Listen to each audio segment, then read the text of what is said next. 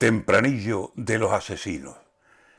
Van cuatro meses del año y trece mujeres muertas, asesinadas mejor, por quienes estando cerca aprovechan su maldad, su odio, su cobarde fuerza y a pistola o a cuchillo van dejando prole huérfana o destrozando la vida de una inocente.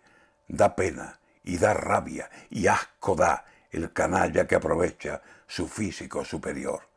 Pregunto, ¿por qué no prueban con penas mucho más duras castigarlos con extremas medidas de sufrimiento antes que dejar que crezcan los asesinos que saben que solo cárcel espera, cárcel con cien atenciones. Doble rienda ya y se reta que desbocado a su antojo va el potro de la violencia.